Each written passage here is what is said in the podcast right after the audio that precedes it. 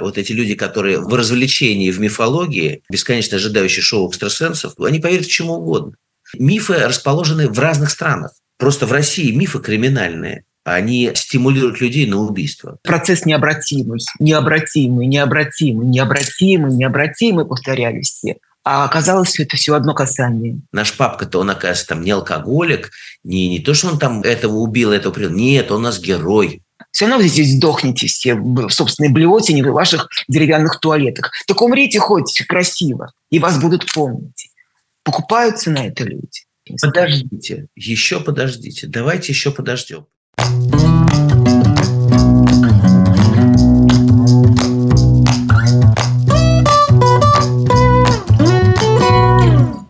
Добрый вечер, дорогие друзья, дорогие зрители, дорогие подписчики нашего канала. Это канал The Insider Life. Меня зовут Ксения Ларина. И, как обычно, каждую неделю мы встречаемся в большом разговоре с людьми, чье мнение нам важно. И, надеюсь, для вас эти люди тоже имеют значение. Сегодня а, у нас в гостях а, Илья Крыжановский, режиссер, автор мегапроекта «Дау». Совсем недавно Илья занимал должность а, арт-директора музейного комплекса «Бабий Яр». Ну вот буквально вот на прошедшей неделе написал в своих соцсетях, что он покидает этот пост и очень понятно объяснил, почему. Илья, приветствую вас. Здравствуйте. Здравствуйте, Ксения. Да. Не арт-директором, а артистик-директором, что означает художественный руководитель художественный руководитель мемориального комплекса. Да. Так? Так, ну давайте у школе с этого начали. Я понимаю, что вы про это говорили и писали, но мне кажется, что для наших зрителей тоже очень важно услышать причины, по которым вы приняли это решение покинуть этот пост, с которым, как я понимаю, вы связывали очень много и свое будущее, ближайшее, в всяком случае, и много было идей, и вообще все это было в стадии такого большой-большой задумки о том, как Бабий Яр превратить именно в музейный комплекс, в котором люди, которые туда приходят, что называется, с погружением, должны ощутить на себе, как я помню по концепции, что это было такое, что там делали с людьми, и как это внутрь себя впустить и пережить это, попробовать пережить. Во-первых, я уволился достаточно давно уже. Я официально уволился с 5 июля написал заявление об уходе 11 июня. А разговор шел уже много месяцев, потому что я понимал две вещи. Первое, то, что с началом войны вся деятельность, связанная с творческим концептом, со строительством, с э, проектами, это все с 24 февраля 2022 года перестало быть в этой форме актуальным. Тем не менее, перестроить огромную машину, а проект был в тот момент огромным, потому что мы говорили о 132 гектарах земли, всей жизни Бабьего Яра, включая там некоторые корпуса психиатрической больницы, в которой в первые же стреляли пациентов в 1941 году, и куски того, до которого обычно никогда не доходят, когда приходят в Бабий Яр. То есть, короче говоря, был большой проект, 14 музеев, много различных объектов. Идея была в том, чтобы приходящие туда люди могли чувствовать что-то по-настоящему живое, чтобы они, сталкиваясь с этой трагедией, она была для них не абстрактна. Люди, которые не имеют никакого знания про э, евреев, Бабияр и Холокост. Людей таких много, и будет становиться все больше и больше, потому что идет время. Вот как сделать так, чтобы любой человек, приходящий туда, что-то понимал про жизнь, смерть, про превращение человека и про тот страшный период, когда человечество в своих надеждах и в своей как бы, красоте пало до катастрофы Холокоста, который был допущен. Для этого были разные авторы и архитектурных концепций приглашены. Также мы снимали фильмы, выпускали книжки. Вот сейчас по-прежнему проект еще продолжает порождать те проекты, которые были запущены еще до войны. В частности, сейчас выходит замечательная, на мой взгляд, книжка Джонатана Литтла, автора романа «Благоволительница». А Джонатан Литтл вместе с замечательным фотографом Антуаном Дагата сделали проект. Это большой большая книжка, она выйдет по всему миру, начнется в Франции. Называется «Неудобное место» о, собственно говоря, истории Бабиева Яра и уже даже и, и о начавшейся войне, и о том, как это все переплетается. Которая, вот, собственно, эта книжка тоже часть наших программы была. Мы издали десятки книжек, сделали много очень разных проектов. Но ясно одно, началась война, и все это нужно перестраивать что называется, на другие рельсы. И это, собственно говоря, и было сделано. Это у меня ушел первый год. А также на то, чтобы международные контакты Бабива Яра и нашего очень сильного наблюдательного совета и тех кто помогают проекту, чтобы эти контакты а, могли помогать, а эта помощь была на первом этапе войны очень важно, помогать Украине а, бороться и создавать эффективную международную поддержку. Это была еще часть деятельности. И то, какие проекты стали, собственно, делаться сейчас. Вот я весь этот переход как бы произвел вместе с коллегами. Я вижу уже, как это сформировано и как это будет двигаться. Фонд будет заниматься в основном сейчас архивами, потому что архивы находятся в опасности. Как вы знаете, это все бомбится ежедневно, и поэтому архивы – это как раз единственное, что сохраняет связь с прошлым. Цифровка архивов – это такой огромный проект нашего фонда, который получил статус, вот, как называется, сокровищницы ЮНЕСКО. Или... Наследие ЮНЕСКО. Да, часть наследия mm-hmm. ЮНЕСКО, и это тоже для нас очень важно. Также был сделан проект для тех, кто занимался архивами, да, у нас был целый большой департамент. Вот Аня Форма сделала проект, который называется «Мартиролог», «Мартиролог гражданских жертв». Попытка сделать такое цифровое кладбище. Тоже большой проект. Те, кто занимались исследованием преступлений 41 года, переключились на исследование преступлений современности и так далее. Но, тем не менее, сейчас эта организация находится в неком формате, в котором она будет двигаться, но, очевидно, без нужды иметь художественного руководителя, я так думаю, по крайней мере, на ближайший период. А после войны это это все будет как-то развиваться.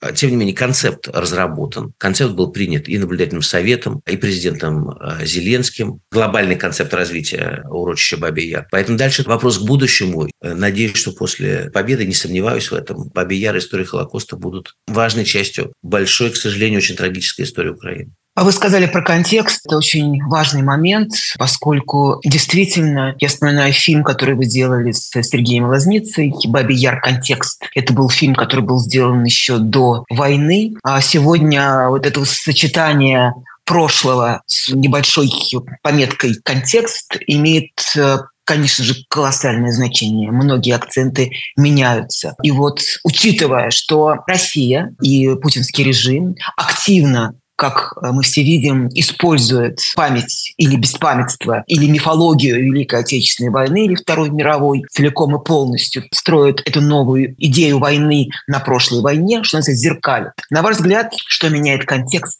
в отношении преступлений прошлого, в отношении преступлений нацизма прошлого века? Вы понимаете, основной фразой про Холокост называлась «никогда больше», «never again». Вот мы видим, что это не работает. И не работает буквально на той же земле, буквально еще когда живы те люди, которые помнят Холокост, что в этом смысле понятно, что концепт, 80-летний концепт почти того, что можно вот такими способами предохранить человечество от совершения таких чудовищных ошибок, очевидно, не работает. И поэтому рассказ про это становится более актуальный и другого типа. Контекст будет меняться. Это понятно, но история Украины – это такое количество шрамов на ней, понимаете? Но это еще так получилось, она так находится, да, страна, что с ней все время что-то происходило. Там все, все залито за последние сто лет кровью и Голодомора, и страшных битв Второй мировой войны, и Первой мировой войны, и гражданской войны, и, так сказать, всяческих банд, и репрессий чудовищных, страшных. Понимаете, я вот снимал Дау, когда в Харькове. В Харькове был репрессирован каждый четвертый житель города в 30-е годы. Кстати, каждый четвертый, uh-huh. 500 тысяч, 200 тысяч было репрессировано. Это значит, видимо, каждый второй донос написал. Страшные, страшные процессы. Поэтому как будет рассматриваться прошлое в контексте настоящего, мы пока не знаем. Но то, что оно будет, надеюсь и верю в это, рассматриваться как связанная часть, и значение этого не станет меньше, это важно. Вы видите, как Путин активно, а, агрессивно и по любому поводу встраивает, что называется, свой контекст а, в сегодняшние события. Все началось а, с этого мифа про украинских нацистов, но все оно и продолжается. Я не знаю, видели ли вы его совершенно дикий диалог с директором Музея Отечественной войны Александром Школьником, где он наводящими вопросами навязывал как бы свою собственную концепцию этого украинского нацизма, настаивая на том, что полтора миллиона евреев уничтожили украинские нацисты и бандеровцы. Насколько вообще, как вам кажется, эти новые мифы, насколько они влияют, насколько они попадают в людей, насколько они кажутся вполне себе правдоподобными? И на чем они основаны? Они сто процентов для аудитории в России, особенно для, так сказать, массовой аудитории, которой разжижен мозг был моими замечательными друзьями с телеканалов ТНТ, СТС, из других развлекательных, так сказать. Э, вот эти люди, которые в, в развлечении, в мифологии, бесконечно ожидающие шоу экстрасенсов, понимаете, они, они поверят чему угодно. Это абсолютно страшно. Так же, как, понимаете, ну вот в России тема Холокоста никогда не проговаривалась, как и тема коллаборационизма. Вот Путин uh-huh. что-то про коллаборационизм коллаборационизм, да, но коллаборационистов, коллаборантов русского происхождения было 400 тысяч. То есть всего воевало больше миллиона двухсот тысяч российского происхождения или советского происхождения э, солдат в вермахте. Из них 400 тысяч – это были русские. 250 тысяч были украинцы почти в два раза меньше. Ну и там дальше уже все это. Огромная тема, как ну, 400 тысяч человек воевали в составе вермахта. Почему-то Путин про это не разговаривает, и никто из его коллег про это не разговаривает. Так же, как и вы знаете, да, что архивы Второй мировой войны многие по-прежнему засекречены. Как засекречены да. Политбюро, как засекречены документы ЦК, как засекречены все эти документы преступных, страшных преступных организаций. И вот уже Ким Чен Ын борется вместе с Путиным с империализмом мировым совместно все это превращается в, в, с одной стороны, в такой сюрреалистический э, комикс, а с другой стороны, в реальный ад. В Украине-то люди за это платят каждый день. Там нету места, где тебе еще можно сказать, что война – это не важно, вот как в России, где инерционно идет жизнь, люди невероятно заняты, у них прекрасно растет экономика или там mm-hmm. еще что-то. Понимаете, в Украине любой человек, проживающий в любой точке Украины, он понимает, что такое война что такое нацизм и кто играет роль нацистов в данный момент. Какая страна является фашистской страной. Мы родились в фашистской России, как мы сейчас понимаем. Фашистской советской России, которая дальше не справилась с вызовом и с надеждой на демократию и свободу и упала в реальный нацистский, фашистский тоталитарный режим Путина. Это реальность. Поэтому он из этой точки говорит то же самое, что говорил Гитлер, когда он говорил, что они освобождают там Чехию, Чехословакию. Это все та же самая риторика. Здесь риторика никак не меняется. Народ счастлив, хозяин освобождает, они участвуют в чем-то великом, все веселятся. Это все проходили. Но что интересно, что Патрик Дебуа, руководитель научного совета Бабева Яра, священник католический и крупнейший исследователь Холокоста от пуль, то есть, чтобы было понятно, он один лично нашел могилы более полутора миллионов евреев, не только в Украине, а в Восточной Европе его исследователь, его методика и записи свидетельств. И он, собственно говоря, автор вот этого названия «Холокост от пуль». Потому mm-hmm. что «Холокост от пуль» – это не газовая камера, это там, где убийца видел глаза жертвы, они стреляли. И вот что интересно рассказал Патрик Дебуа, который последние годы занимался не столько Холокостом, а исследованием массовых убийств в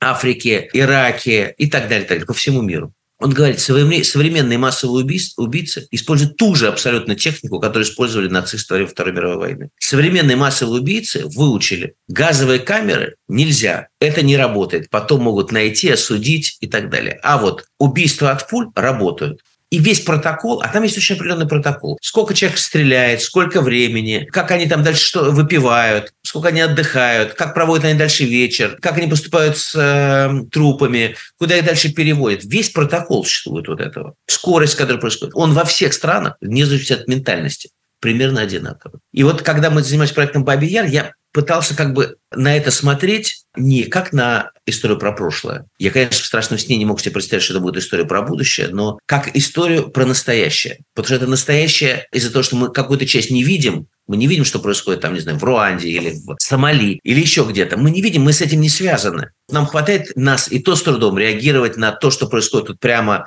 прямо в нашем периметре. Но эти же войны, этот кошмар же происходит все время. А вот что ты можешь с этим сделать? И что ты можешь сделать с ложью? Потому что как бы механизм пропаганды, который существует у Путина, во-первых, мне кажется, Путин постепенно становится отъявленным антисемитом. Все эти байки про то, что он страшно любит евреев, такой вот он нежный человек, и уж, уж точно он не антисемит, но судя по последним заявлениям последних дней, и судя по тому, как он говорит про, так сказать, Украину, ну, то есть я считаю, что обвинение Украины в том, что они убили полтора миллиона евреев, это является абсолютным криминалом. Это называется отрицание Холокоста. За это, в принципе, цивилизованных странах есть статья. Он прекрасно знает, о чем он говорит. Так же, как в Бабмиру, например, никакие украинцы, а он уже говорил про это, никакие украинцы не принимали участие в расстрелах. Это делали немцы. Принимали ли участие украинцы в расстрелах евреев? Да, были такие случаи. Но Украина готова про это говорить. А были ли случаи, что русские принимали участие? Были. Были ли случаи, что украинцы спасали евреев? Да, были очень много. Конечно, вся эта история сложная но еврейское население в Украине составляло цвет украинского общества до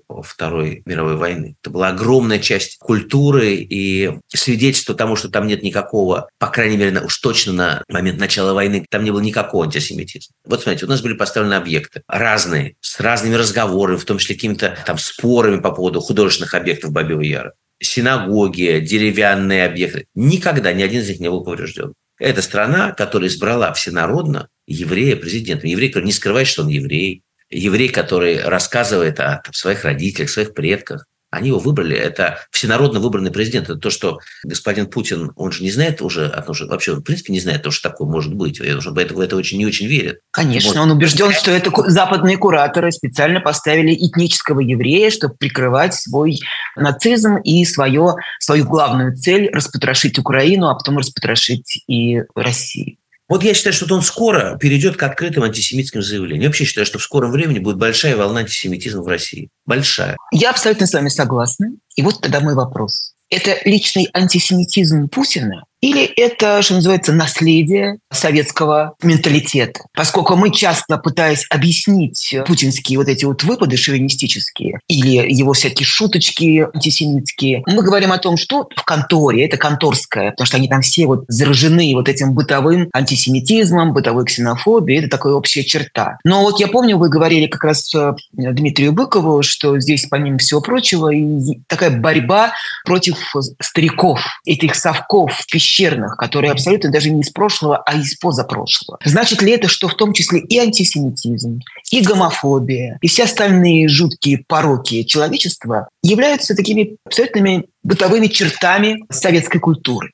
Ну, вот, во-первых, здесь действительно корректно сказать, что это советская культура, и тоже не присваивать, что она исключительно российская, да, и что вообще наследие Советского Союза все сосредоточено только в России. Наследие Советского Союза и страшное управление есть и в Украине, и в Белоруссии, и в Узбекистане. Акт уродования произошел, в общем-то, везде. Но какие страны с этим справляются и пытаются за это выйти, какие-то нет. Я думаю, что Путин не был антисемитом. Я вот как раз вполне себе могу представить что у него был какой-то период, но это же как бы люди, очень свободно обращающиеся с реалиями и дальше внутри этих реалий принимающие далеко идущие страшные решения. Вот он вчера не был антисемитом, а сегодня он уже начинает про это думать. А завтра он может уже завести новое дело врачей. Это легко. Ведь обратите внимание, он рассказывал еще там 20 лет назад, как он любит Украину. И я уверяю, он очень любил ее, и восхищался, и ездил туда в отпуск, и обнимал с ним. Никаких у него не было проблем с Украиной. А сейчас они у него есть. И в этом смысле это, мне кажется, тенденция комбинации просто такого безумия и, конечно, возраста. Вот про возраст мне моя жена, Катерина, которая меня младше, она в какой-то момент мне сказала, собственно, она автор этой концепции, она мне сказала, говорит, ну,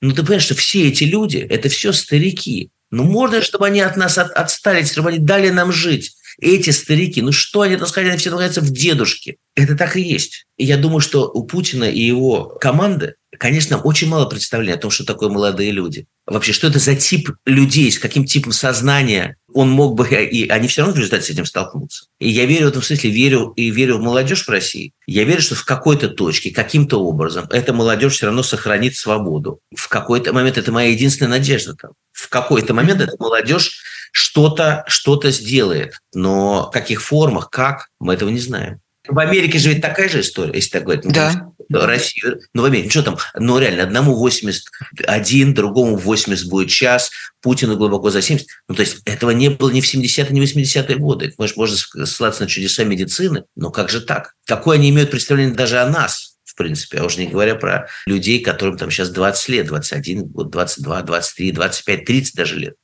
А чем вы это объясняете, такое, такое одрыхление политических систем? Тем, что юное поколение интересуется не э, социальными глобальными устаревшими структурами, она на них не обращает внимания, она интересуется собой, своим духовным путем, своим индивидуальным развитием, своим индивидуальным путешествием, своим индивидуальным увлечением. И для этого обычно у них есть некая структура в этом обществе, в котором ты можешь, у тебя есть твой компьютер, у тебя есть твои музыкальные фестивали, у тебя есть возможность зарабатывать какие-то деньги, у тебя есть возможность есть вегетарианскую еду. Новое поколение достаточно пацифистское, надо еще понимать. Понимаете? Поэтому такое количество веганов, вегетарианцев, людей, которые беспокоятся об окружающем мире, об окружающей среде, о зеленой энергетике. Посмотрите, это же все молодежь. Можно как угодно иронично к этому относиться, но большая часть людей поколения от 30 и младше, например, в Берлине, в котором я сейчас нахожусь, ну, мне сложно себе представить, чтобы эти люди с каким-либо пониманием относились бы там, к производству, к промышленности, к загаживанию планеты. Я был на музыкальном фестивале, большом достаточно, Гарбидж, Польша, на границе с Германией. Там было 15 тысяч человек со всего мира. Музыка идет круглосуточно, люди употребляют разные и напитки, и не только напитки. Это все происходит в лесу. Понимаете, я там не видел ни одного бычка выброшенного. Это люди, которые, сказать, не, не всегда идеальны. Если тут наклоняется, спрашивает, а что с тобой? Не нужна ли тебе помощь? Абсолютно идеальная чистота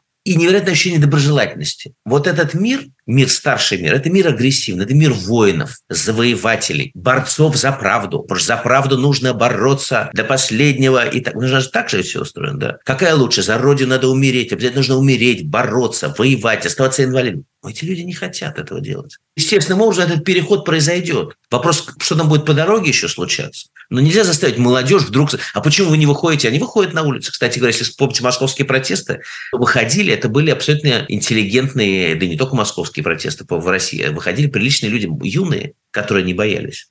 Ну, давайте тогда разберемся. Молодежь, она существует совершенно параллельно тому миру, который транслирует Владимир Путин и его геббельсы. Безусловно, я с вами соглашусь. И это даже видно на прямых встречах, казалось бы, постановочных встречах Владимир Путин и дети, Владимир Путин и подростки. Они говорят совершенно на другом языке с ним, и он все время переспрашивает, потому что вообще половину слов-то не понимает, что они ему говорят. Но, Илья, а вот та, та молодежь, она тоже молодежь. Их ровесники, вот этой вот продвинутой молодежи, которая в окопы идет, которая и мобилизуется, которая, чьи матери и сестры и молодые невесты кричат, дайте нашим мальчикам бронежилеты, дайте им сапоги, дайте им обувь, дайте им автоматы, они должны защищать Родину.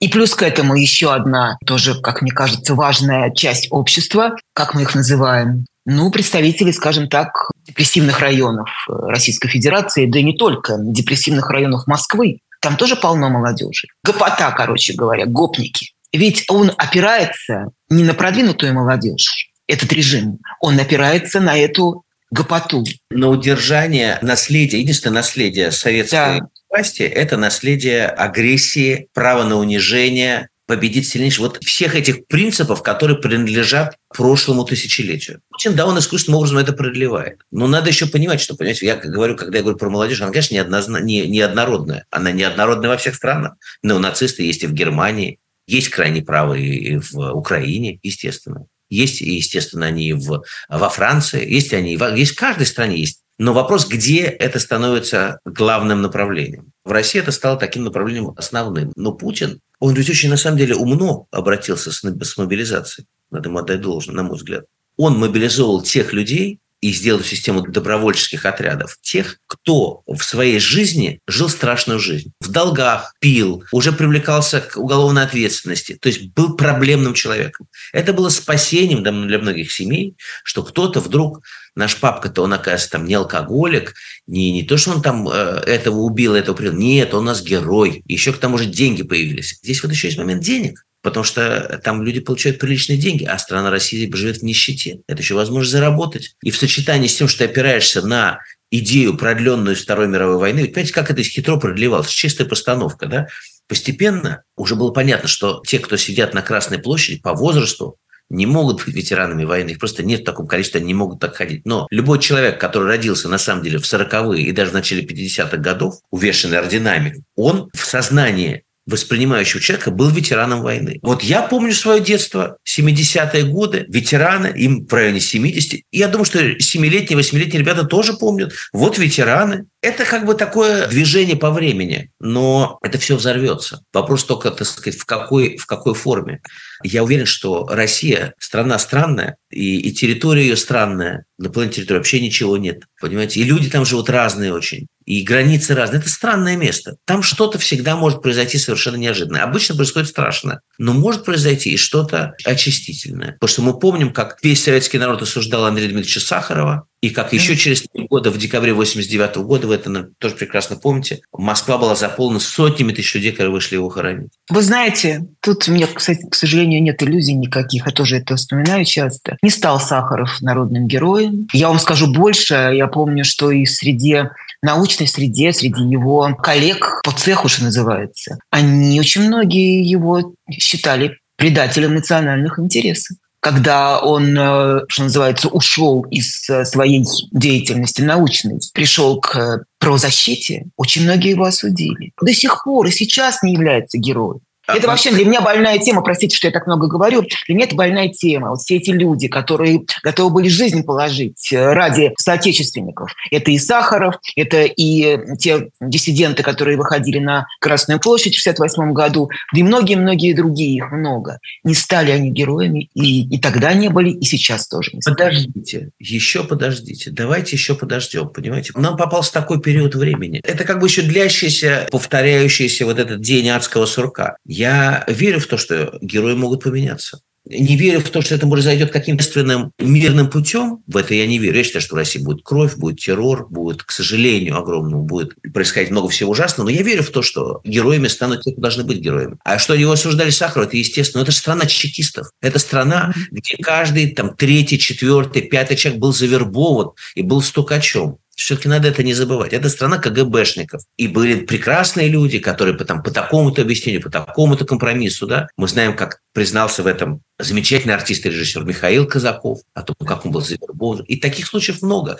Снял в свое время фильм Алексей Габрилович, сын замечательного драматурга да. и сам замечательный режиссер. Я сын Стукача. Стукач. Просто надо понять, кто что говорит и с чем мы имеем дело. Потому что все-таки ветераны, которые играют роль ветеранов, они не ветераны они не видели войны. А если они видели, они видели ее в лучшем случае в Афганистане, и там была все-таки другая история. Они не защищали родину. Это все фиктивные вещи. Фиктивные вещи все в какой-то момент. Иногда просто это расстояние 100 лет. Ну, 100 лет нормально. Ну, 150 лет. Ну, значит, Сахаров будет героем через 200 лет. Ну, я тоже переживаю, что это не будет во время моей жизни. Ну, значит, не будет. Но когда-то это будет. Я исхожу из картины, в которой Сахаров является великим героем, а Путин является великим преступником. И Сталин является великим преступником. И так далее. Я живу в этой картине, в которой для меня как бы ясная Исходя из этого, я, смотря в настоящее, совершаю какие-то шаги. Потому что я знаю, что в будущем будет так. И так как я верю, что жизнь есть и после жизни, и верю тоже в последующие генерации и в своей частности семьи, я хочу, чтобы моим праправнукам было за меня не стыдно. Это диктует мне определенные шаги, такие или другие. Но я абсолютно уверен в том, что картина, которая должна быть, это картина, в которой белый является белым, черный является черным,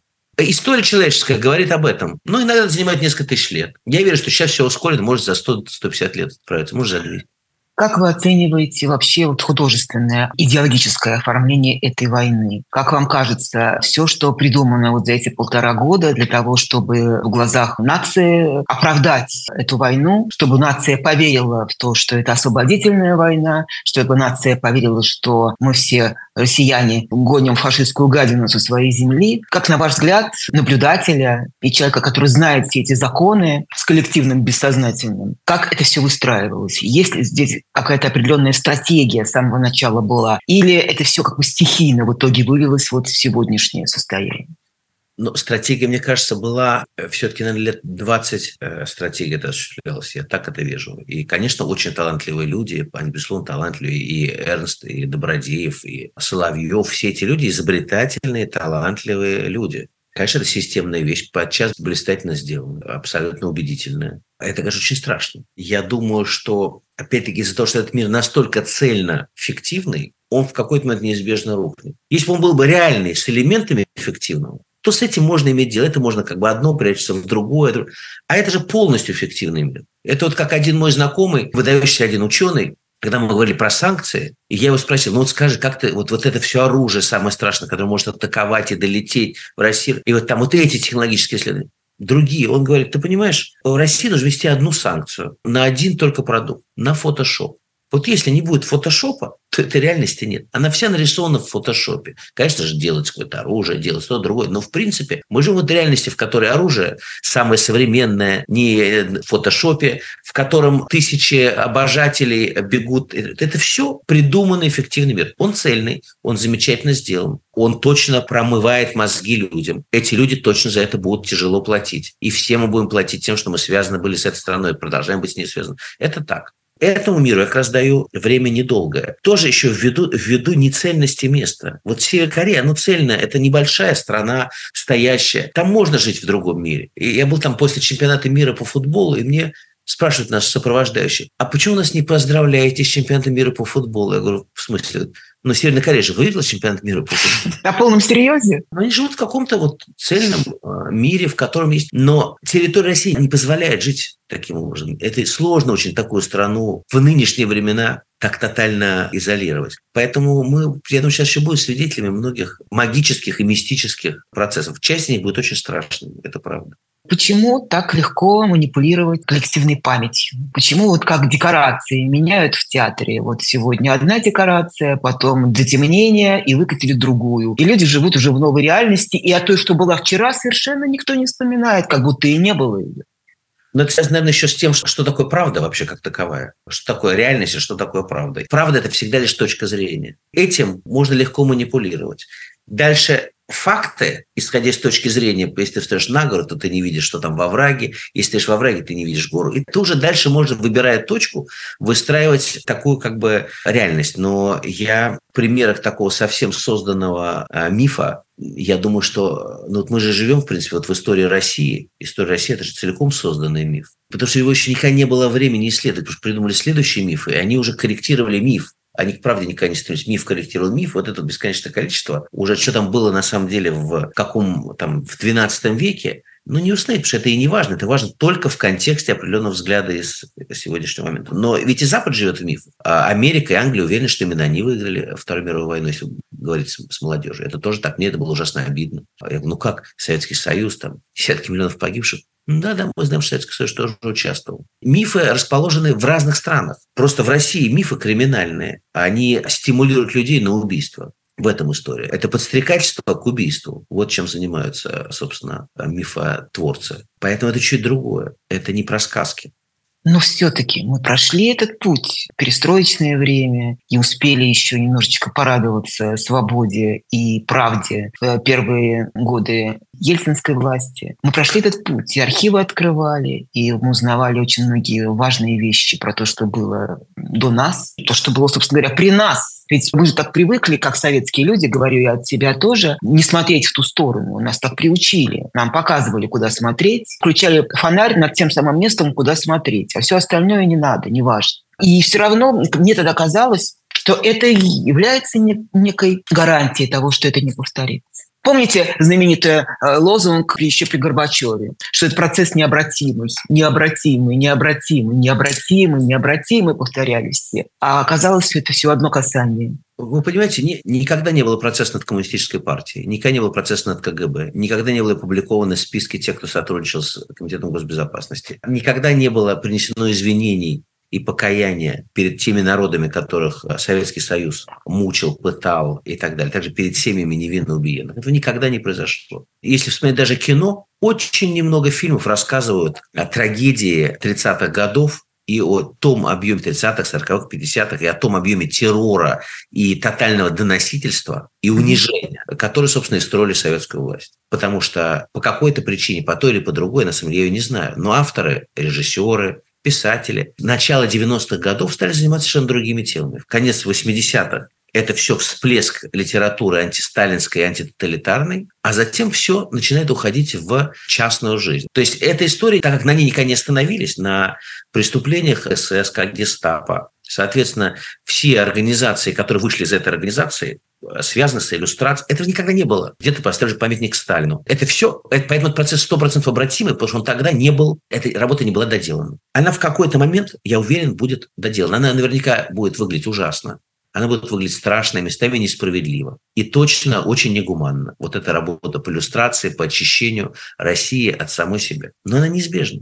Кстати, тогда, получается, у нас и иллюстрация иллюстрацию догоняет, поскольку к иллюстрации, которая была не проведена в отношении советского прошлого, 20 века, сегодня, в эти дни, в это время, безусловно, необходима иллюстрация для тех, кто служил этой войне. Опять-таки, учитывая возраст многих людей, они служили да. все в эти госбезопасности. Это все КГБшники. Как-то все-таки после Второй мировой войны но сотрудники СС и гестапо все-таки не занимали большие должности, ну, как-то в Германии. Как-то они с этим как-то справлялись тоже, да. Там было много разных людей, сотрудничавших с гитлеровской нацистской властью, которые как-то занимали какие-то должности. Но это были целые процессы. Они в России никогда не будут проведены. То, что я думаю относительно войны, тех, кто в войне занимается идеологией, в моем понимании, те люди, которые отвечают за идеологию и занимаются пропагандой, не меньше военные преступники, чем те, кто с оружием в руках убивают украинцев, военных и мирных, но тех людей, которые живут и по праву живут на своей земле, которые преступным образом оккупированы Россией. Вот эта мотивация людей на убийство, и уничтожение свободы слова полное, и создание абсолютно иллюзорного общества – это гигантское преступление. В каком-то смысле даже больше, чем солдат, который идет с винтовкой. Я считаю, что солдата, которому задурили голову без образования, простить можно за что-то. А вот человека, который, не только простить, он виноват за то, за что он виноват, а человека, который, или группу людей, или гигантские группы людей, потому что наша идеология занимается огромное количество людей, их простить нельзя. И это должно быть жестоко наказано. Потому что иначе это будет повторяться. Поэтому говорю, я, например, в России жить не хочу больше. Я считаю, что я свою часть этой жизни, я не привязан к России, я действительно человек, ну, по, по большей части, еврейский. Я не могу себе представить, я не хочу быть свидетелем и участником вот этой следующей части жизни в России. Потому что я считаю, что это в любом случае будет страшный процесс. Страшный процесс – это прохождение через абсолютно какой-то ад. Илья, вот, кстати, я, по-моему, вам задавал этот вопрос кто вас э, вообще сформировал как э, личность, как человека? Когда вы для себя, вы все-таки, мы все жили вот в советской стране, и родители советские люди. Окружала эта действительность, и другой не знали, и даже представить себе не могли, что может быть когда-нибудь другая действительность, только такая. Каким образом вот ваше понимание происходящего повезло родиться в той семье, в которой я родился, потому что мои родители люди советские, да не советские. И так получилось, что советская власть моему папе, режиссеру Андрею Крыжановскому, она не давала работы. В детстве я помню, как папе нельзя было работать, как книжки, так сказать, и стихи, которые читались, можно было читать только подпольно, как друзьям родители не давали работу, выгоняли их с работы. То есть я видел только плохое от советской власти. Ничего хорошего я от нее не видел. Мой крестный Сергей Александрович Ермолинский, вот в обстановке кабинета которого я сижу, замечательный писатель, один из первых советских кинодраматургов, отсидел в тюрьме, где ему выбили все зубы за свою близкую дружбу с Михаилом Афанасьевичем Булгаковым. И всю жизнь до старости, будучи очень известным сценаристом, в переделке он боялся милиционеров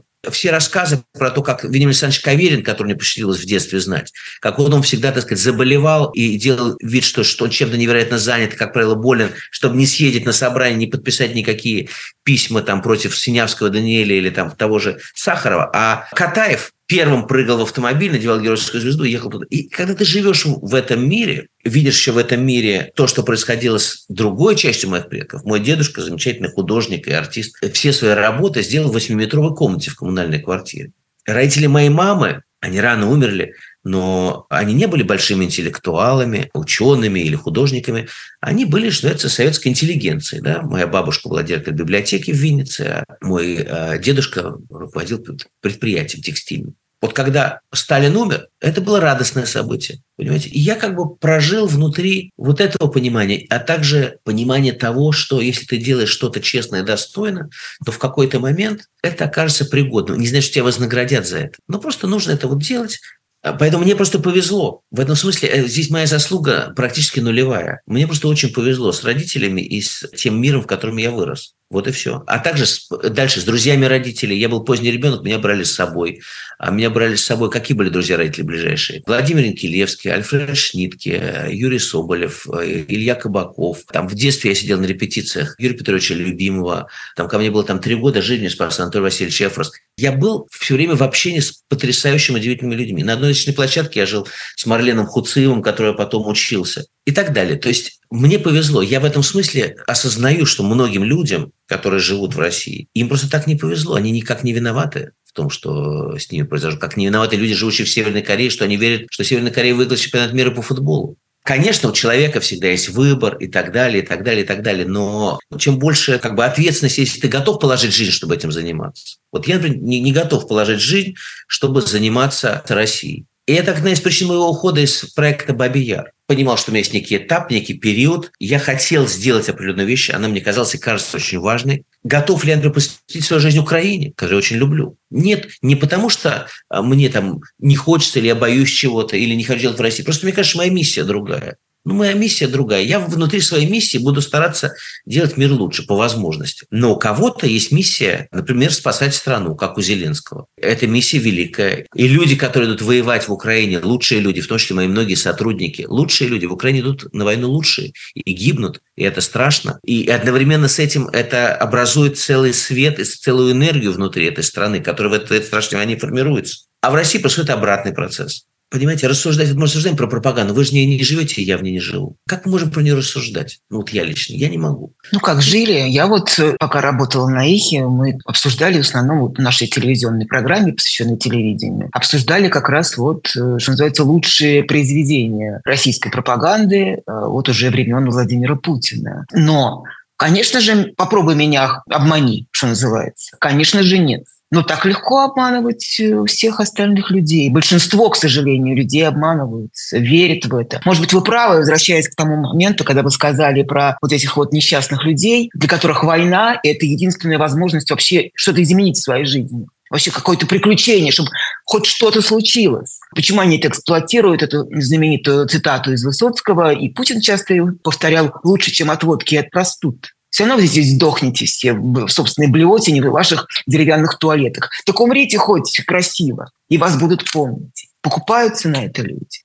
Конечно, потому что это, это продолжение той же самой советской идеологии. Это же идеология, в которой формулируется очень просто. Смерть выше жизни. Лучше смерть, чем жизнь. Дальше, в принципе, лучше такая смерть, чем такая жизнь. То есть, в принципе, почему вот, собственно, про стариков это действительно, мне кажется, важная, ценная мысль, потому что как бы для жизни нет места, есть место только для смерти. О чем думают старые люди? В принципе, они думают о том, с чем они будут умирать, и что от них останется. О чем думают молодые люди? О том, как им жить, как им жить, что им делать, как им любить, как им пробовать. Вот и все.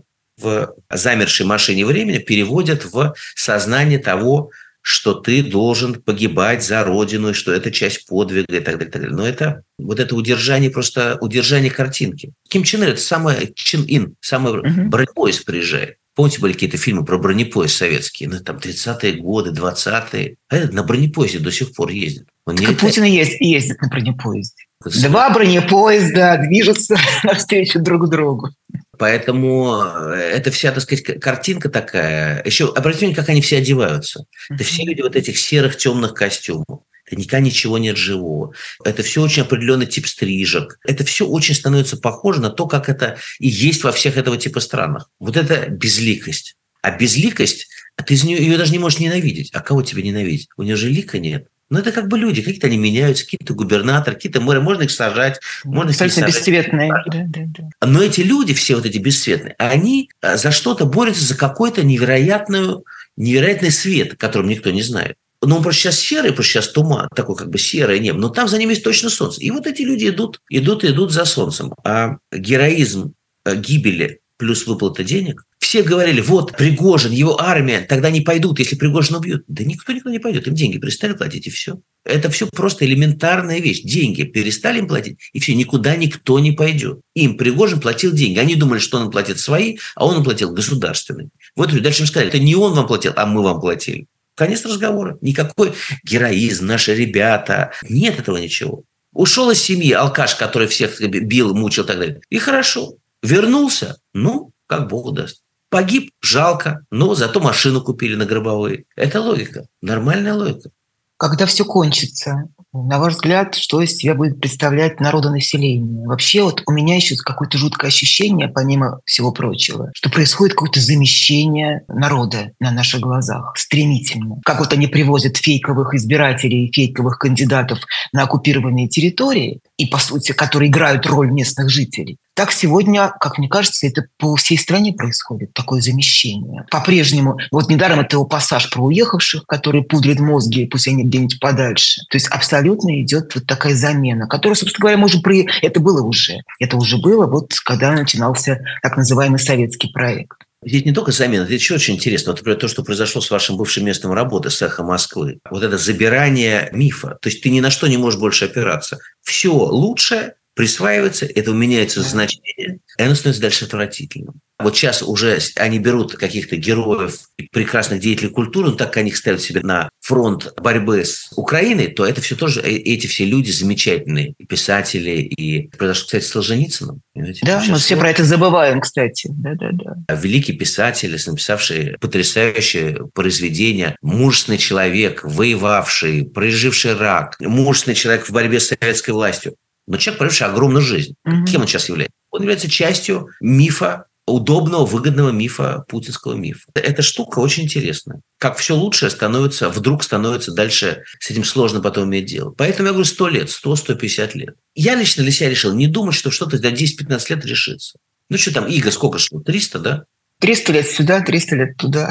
Ну, я вот был в Египте, ехал по Нилу и смотрел на э, египетские храмы. Не знаю, были ли вы там когда-нибудь. Это очень особ, особое приключение, очень рекомендую. И вот ты видишь огромные храмы гигантского размера, с потрясающей монументальной архитектурой, с невероятной живописью, с э, невероятной мифологией.